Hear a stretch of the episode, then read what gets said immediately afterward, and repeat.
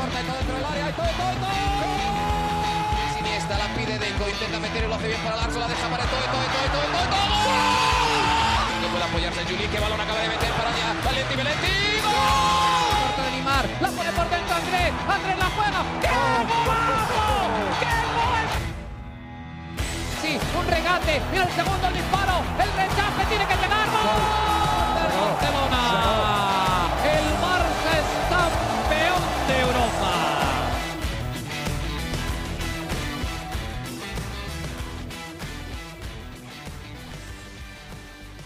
Hola amigos de ADN Barça, bienvenidos a una nueva edición de nuestro podcast, como siempre todos los lunes, junto a Mariana Guzmán, para hablar de la actualidad del Fútbol Club Barcelona, un Barça que es líder por fin, hace que no, ni me acuerdo cuántos años pasaron para que el Barça fuera líder nuevamente. Se ganó ante el Mallorca, un partido complicado 0-1. El Madrid tropezó contra los Asuna, bueno, y están empatados en puntos, pero el Barça al tener un mejor diferencial de goles, pues está en la punta de la liga. Mariana, bienvenida nuevamente a ADN Barça. ¿Cómo estás? Feliz lunes. Y bueno, ¿qué te parece el Barça líder ahora? Hola Alejandro, sí, el Barcelona líder de la liga después de dos años. Dos años, hay que verle la cara a todo lo que puede pasar en dos años, ¿no? Increíble, increíble. Y, y sí, el líder de la liga, el Barça ganó el sábado, que es lo que vamos a comentar en el episodio de hoy, y el Madrid pinchó.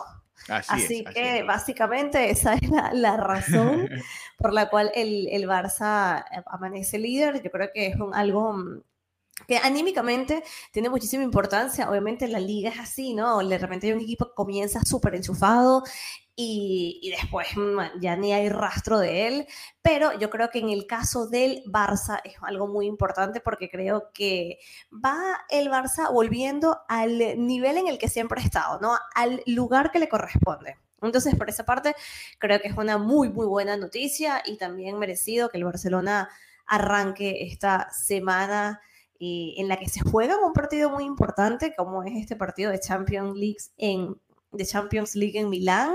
Sí. Eh, y nada, ya, ya lo vamos a comentar, pero creo que, que es importante tener este empujón anímico, ¿no? Para, para enfrentar eh, todo lo que, lo que viene este mes, porque es un mes súper complicado y súper importante para, para el equipo. Así que nada, a, a comentar lo que fue. Primero que todo, la última jornada de la liga, ¿no? Que fue este partido ante el Mallorca. Así es, vamos a, a repasar un poquito la alineación, un partido complicado, difícil, además enredado, eh, típico de cuando el Barça vuelve de una fecha FIFA, ¿no? Que le cuesta mucho volver a enchufarse y más o menos entrar en la misma dinámica en la que venía antes de comenzar o antes de entrar a este, este parón por las elecciones, ¿no? A ver, repasemos el once titular, como ustedes bien saben, lo comentamos acá en ADN Barça, Hubo varias lesiones durante la fecha FIFA. El Barça está ahí eh, a medias, aunque todavía tiene una plantilla muy poderosa. Eh, Marc-André Ter Stegen estuvo en el arco. Alejandro Valdés fue el lateral por derecha. Gerard. Piqué y Andreas Christensen fueron parejas centrales por primera vez juntos. Jordi Alba volvió a ser titular en el lateral izquierdo. Gaby Busquets y Frank Kessie en la media cancha. Y adelante Ansu Fati, Robert Lewandowski, que volvió a marcar, y Usman Dembélé. Un 11, por supuesto. Sabíamos que por algún lado iba a haber alguna sorpresa por las bajas que había, ¿no, Mariana? Pero creo que a todo el mundo nos sorprendió la entrada de Valde por derecha, ¿no? Incluso hasta el propio Javier Aguirre habló al respecto en, en su rueda de prensa. Javier Aguirre, el director técnico de los Asuna, de los Asuna, del Mallorca, que le había, que le había sorprendido, ¿no? Que se habían barajado cualquier cantidad de opciones. Sergio Roberto no estaba eh, 100% todavía para jugar todo el partido. Yo pensé que iba a jugar Marcos Alonso por ese lado, por el lado derecho. Al final terminó siendo Valdé con Alba por la izquierda, ¿no? No sé si, si a ti te sorprendió igual y qué te pareció el partido de, de Valdé. Sí, mira, yo te decía en el episodio anterior que tenía muchas ganas de ver qué iba a plantear Xavi después de todas estas bajas, después de todo lo que, lo que comentamos en el episodio anterior, como le, como le han llamado los medios, el virus FIFA. después de todas estas lesiones yo tenía muchísima expectativa y bueno, se mantuvo con el 4-3-3 Sí. y eh, como lo acabas de comentar con Alejandro Valle, que a mí me encantó, me parece que estuvo enchufadísimo, es un jugador que supo estar muy, muy bien posicionado a lo largo de este encuentro y para mí el experimento le salió bien a Xavi precisamente porque Alejandro Valde estuvo a la altura, o sea, él dijo, yo, este es mi momento de demostrar y lo hizo. Así que por esa parte 20 puntos para Xavi Hernández, que se arriesgó. Como tú le dices, o sea, se podía haber planteado muchas cosas, muchas ideas, y, le salió bien, le salió bien en, este experimento, así que por mi parte, si, si, tengo que darle como un número a Alejandro Valdé, el número mayor, ¿no? Porque al final no es sencillo cuando no tienes continuidad, cuando estás llenando esos esos huecos, ¿no? Porque no es que estabas preparado para jugar en este partido, sino Primera vez que jugaba en el lateral derecho en su vida, dijo Valdé, imagínate. Entonces, es eso, es la posición, es que no tienes la continuidad, entonces son muchísimas cosas, pero yo creo que este chico ha demostrado que, es un jugador muy valioso y, muy válido, ¿no? Así que eh, salvó, salvó el, a, Xavi Hernández, o mejor dicho, no lo salvó, porque yo creo que Xavi viendo lo que tiene, acertó, mejor dicho con, con él. Eh, así que nada, por esa parte bien, ¿no? Ya, es que hablábamos de los lesionados, hablábamos de todo y, daba nervios, ¿no? Ver, ahora mm, nuevamente volvimos a, a Piqué eh, como titular, Christensen, a, Jordi Alba, que por cierto, no sé si, eh, no sé si ese tipo de cosas trascienden en la televisión estadounidense, pero em, no sé si viste que cuando estaban calentando le pusieron a a Piqué la canción de Shakira, Te felicito, y todo el mundo iba como, no, le pusieron este tipo de cosas. No sé si es que ya me estoy eh, españolizando con este tipo de cosas. No, no, sí se vio, sí se vio. Sí se vio. Pero, eh, pero se comentó, se comentó esto. Sobre todo en redes, ¿no? Más que en, que en, la transmisión del partido, pero en redes sí, por supuesto, hicieron, hicieron alusión al, respecto. Acuérdate que Shakira de este lado del planeta también es una sensación, ¿no? Así que... Porque Shakira es una diva, por supuesto. Sí, sí, también de, por el del otro lado del entretenimiento también, también tuvo su, su fuerza. Este, te, comentaba, eh, jugaron juntos por primera vez desde hace mucho tiempo Alba Busquets y Piqué, ¿no? No es un detalle menor no, los había puesto juntos prácticamente Xavi. esta temporada creo que ni una vez, si mal no recuerdo, estuvieron los tres juntos. Creo que habían jugado Alba y Busquets, pero no con Piqué. Piqué ha jugado muy poco realmente.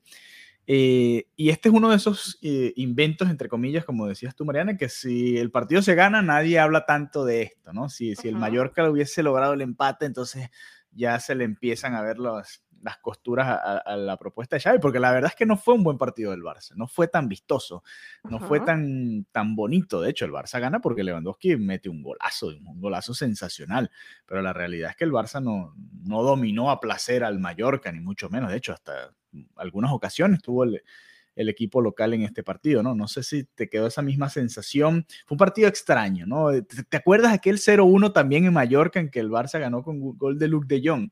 muy sufrido también, muy cerradito. No sé, me dio esa misma sensación. Fue como, bueno, se ganó y punto. Se lograron los tres puntos, que era el objetivo, y no mucho más que eso, ¿no? Sin, sin brillar tanto y quizás también pensando mucho en el Inter, ¿no? Que es un partido fundamental.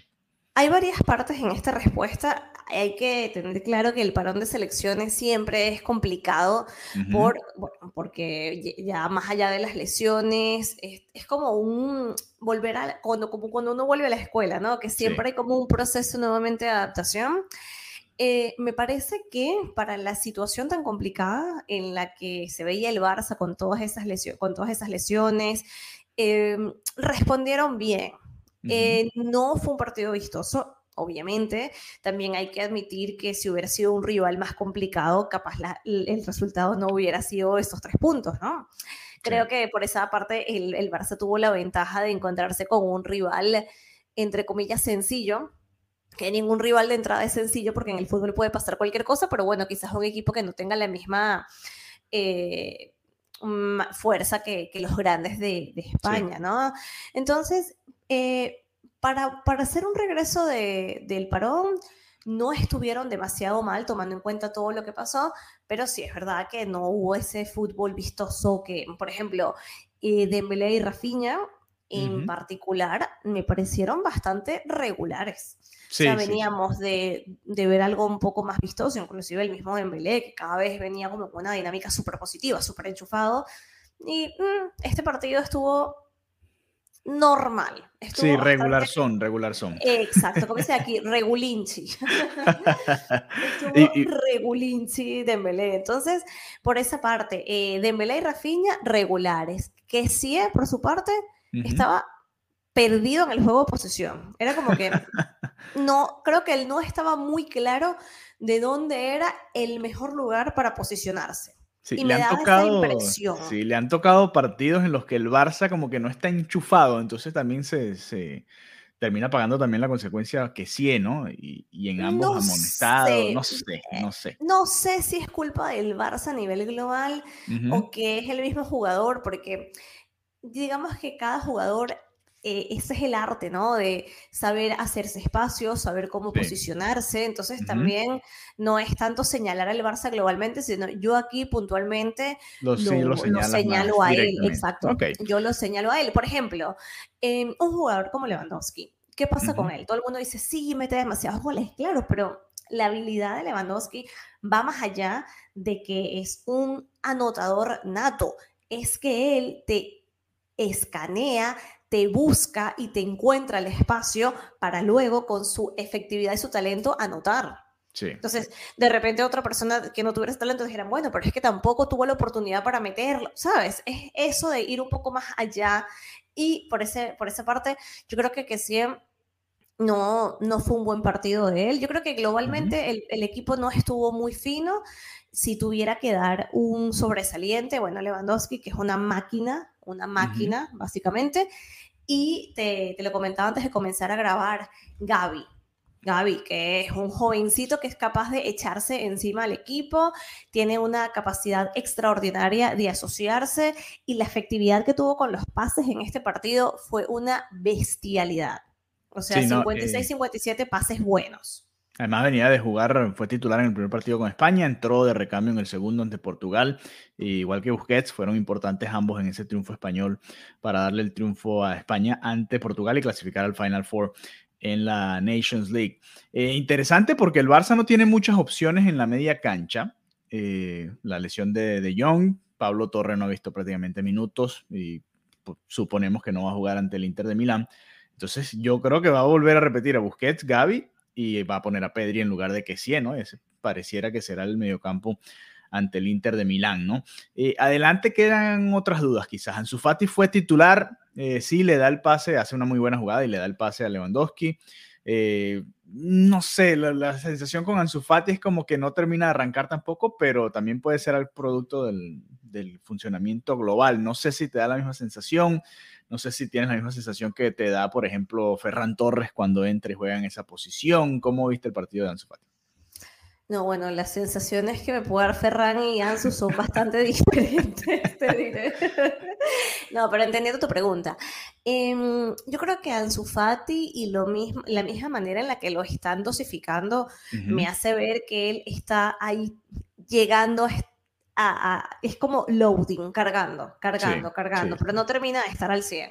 Entonces, nada, sí, siempre lo veo bien, ¿no? O sea, siempre es un jugador que se le ve la calidad y, la voluntad, pero mm, todavía no está ahí. Eh, yo espero que, que, progresivamente en la temporada termine ya estando finalmente al, al 100%. Eso es mi, mi deseo. Pero claro, es que también cuando tienes a un jugador como Lewandowski, o sea, ya la vara se pone cada vez más alta, ¿no? Sí, claro. Y, el tema con Lewandowski es que está haciendo absolutamente todo bien. Entonces, bueno, no sé, quizás eso también inclusive a nivel mental, ¿no? Para, para, un jugador tan joven, para un jugador que sufrió esa lesión tan compleja, le, le puede afectar un poco, ¿no? Pero más allá de eso, yo creo que no está haciendo mal, creo que lo está haciendo muy bien, creo que siempre lo demuestra en el terreno de juego, pero que todavía no ha llegado a estar del todo bien. Así es, mira, entraron en la segunda parte Pedri, Ferran Torres, Sergi Roberto y Rafinha.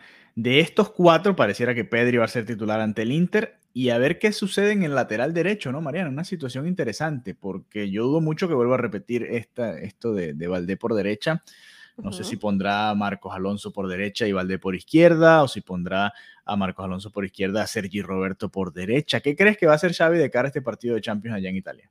Yo creo que, yo creo que sí, yo creo que Sergi Roberto por derecha. De una vez, ¿no? Porque ya, ya jugó, no estaba para jugar el partido completo, pero ya jugó algunos minutos. y en teoría podría ser el titular y jugar al menos una hora, ¿no? Y después la, última media hora, bueno, dependiendo de cómo vaya el partido. Eh, Eric García estuvo en la banca también y entendemos que entraría por, por Piqué. Christensen se movería a la derecha y jugarían Christensen y Eric García en el centro de la saga, como empezó la temporada, ¿no? Estos fueron los dos eh, centrales titulares que utilizó Xavi en los primeros partidos, incluso desde la pretemporada, y decíamos, no, esa no va a ser la pareja de centrales, y terminó siendo la pareja de centrales que utilizó Xavi.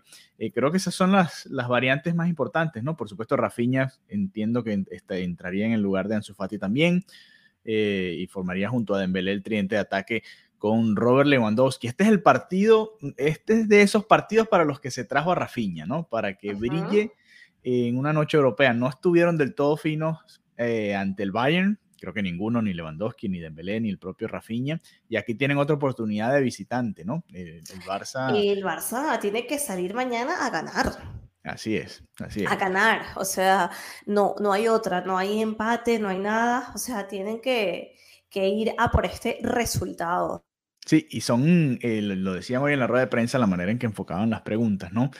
Pareciera una llave de 16 de final, ¿no? Porque es un ida y vuelta contra el Inter de Milán y prácticamente si el Barça gana los dos partidos estaría ya en la segunda ronda. Si se empatan los dos, por ejemplo, quedaría todo en el aire. Eh, si gana uno y uno también queda todo muy en el aire. Y, o si se gana uno y se empata el otro, o viceversa, se va definiendo un poco el grupo. Así que son dos enfrentamientos directos contra el Inter de Milán que van a definir prácticamente quién va a clasificar junto al Bayern, suponiendo que el Bayern va a ganar los dos partidos contra el Victoria Pilsen. Sí, que sí los va a ganar. Eso ya lo podemos dar en el 99.9%, que hay un 1%, ¿no? Porque como lo dije antes, el fútbol todo puede pasar.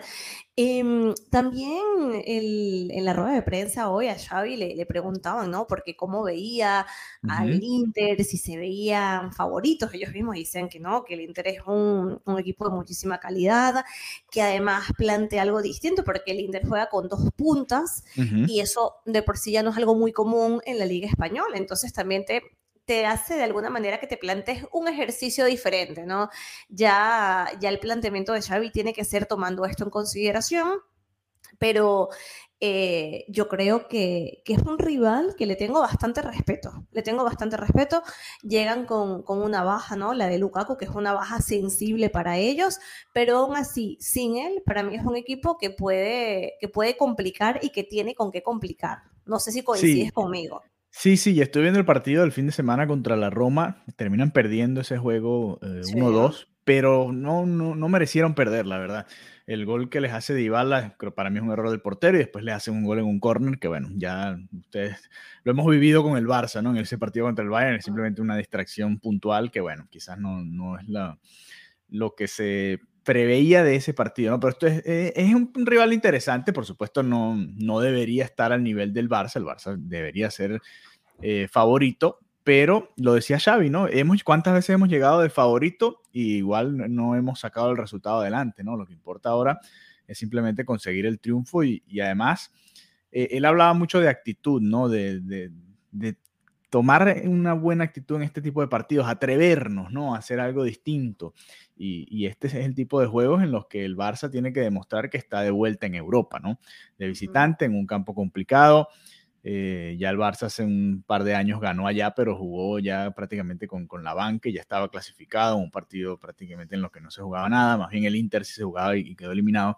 Ahora el Barça tiene la responsabilidad de sacar este partido adelante y, y, a ver, a ver qué tal. Pedri es otro de los que estaba cuestionado en, la rueda de prensa, ¿no? Que quizás no estaba al mismo nivel. Vamos a ver, este es otro partido de esos como que para que Pedri demuestre su talento. Recuerdo en, la victoria 0-2 ante la Juve, La gente es increíble cuestionando a Pedri, o sea. Sí, sí, sí. Recuerdo la victoria 0-2 ante la Juve, todavía con Messi en, el Barça. Pedri jugó un partidazo allá en Italia. Bueno, esta es otra oportunidad para Pedri para que demuestre ahí. Además, en este estadio donde se va a disputar el partido eh, este martes, fue donde Gaby debutó también con la selección española, ¿te acuerdas? también en, creo que en la Nations League y jugó un partidazo contra Italia y, terminaron clasificando a esa final. Así que muchas, muchas cosas, ¿no? Que, el Barça se está jugando aquí. Por supuesto, lo más importante, los tres puntos, ¿no? Conseguir Sin duda. tres puntos y, volver a casa la semana que viene para recibir a este mismo rival, ¿no? Y pensando también el fin de semana que hay un rival complicado. Este mes de octubre va a estar muy, muy caliente, porque está por ahí el Villarreal, está el Athletic Club de Bilbao de Valverde, que también está volando, y también viene el clásico antes de todo eso. Así que importante. Mira, te quería, te quería decir, porque estábamos hablando de, cómo entendía o cómo veía a Xavi al, al, Inter, y él hablaba en cuanto al sistema de que se juegan con dos puntas quizás nos sobre, una un, sobre un defensa, ¿no? Y podamos reforzar el centro del campo, como ya lo hicimos contra la Real Sociedad. Sí, ¿te acuerdas que ese día jugaron, bueno, era un, ¿cómo llamarlo? Era un 3-4-3 si acaso a veces, eh, sobre todo mm. cuando el partido estaba empatado, que, que metieron, eh, hubo un momento en el que estaban eh, Ansu Fati, Ferran Torres creo que había entrado Dembélé y estaba Lewandowski también eh, hacia el final, ¿no? Cuando el, cuando el Barça estaba empatando 1 a 1 el minuto, alrededor del minuto 60. Vamos a ver, yo no creo que Xavi vaya a cambiar realmente el, esquema, ¿no? Ese 4-3-3. Hmm. Eh, no lo veo, no lo veo pasando, pero si lo hace, a ver, si se va con línea de 3, ahí tendría todo el sentido los dos del Chelsea, los ex Chelsea, que son Christensen y Alonso, Alonso por izquierda, Christensen un poquito más por derecha, Eric García en el medio, ¿no? Sería la, línea de tres y ahí puedes eh, quizás inventar un poco más en el medio, puedes agregar a Valdé por la izquierda un poquito más adelantado o si quieres irte más ofensivo, pues Ansu Fati o, o el propio Ferran Torres, ¿no? Que sé que no es el favorito de muchos acá en el grupo de ADN Barça, pero, en general, en general le ha, caído, le ha caído fuerte a Ferran los comentarios últimamente, ¿no? Sí, pero son las, opciones que tiene Xavi. Las críticas, sí. Y ahora que hablas lo de, de si cambio o no, en la misma rueda de prensa le hablaron si se iba a adaptar al rival y él dice que una cosa es adaptarse y otra cosa es cambiar cosas para dominar más. Y decía, yo no quiero cambiar lo que nos ha hecho grandes. El objetivo es ser más dominadores todavía. O sea, es como, no, no voy a cambiar mi idea, mi entendimiento por este planteamiento diferente al que veo habitualmente en la liga, pero, pero bueno, la clave siempre en, el, en, el, Barça, ¿no? Y en lo que es el ADN Barça es ese control, ¿no? Dominar y esa posesión. Sí, por ejemplo, el fin de semana el Inter jugó con línea de tres y dos, dos delanteros adelante, Seco y Lautaro Martínez, ¿no? Seco, que lo conocemos bastante, ya jugado varias veces con el Barça, estuvo en esa eliminación de la Roma ante el Fútbol Club Barcelona, jugó con cinco mediocampistas y, y, aquí es donde pues quizás por eso hace el, puede hacer la variante, ¿no? Que tú comentas, poner tres defensores y tratar de meter cuatro en el medio campo para tratar de contrarrestar esta lucha que se va a dar en, en la media cancha. Interesante, interesante este partido, creo que va a ser un reto bonito para el Barça.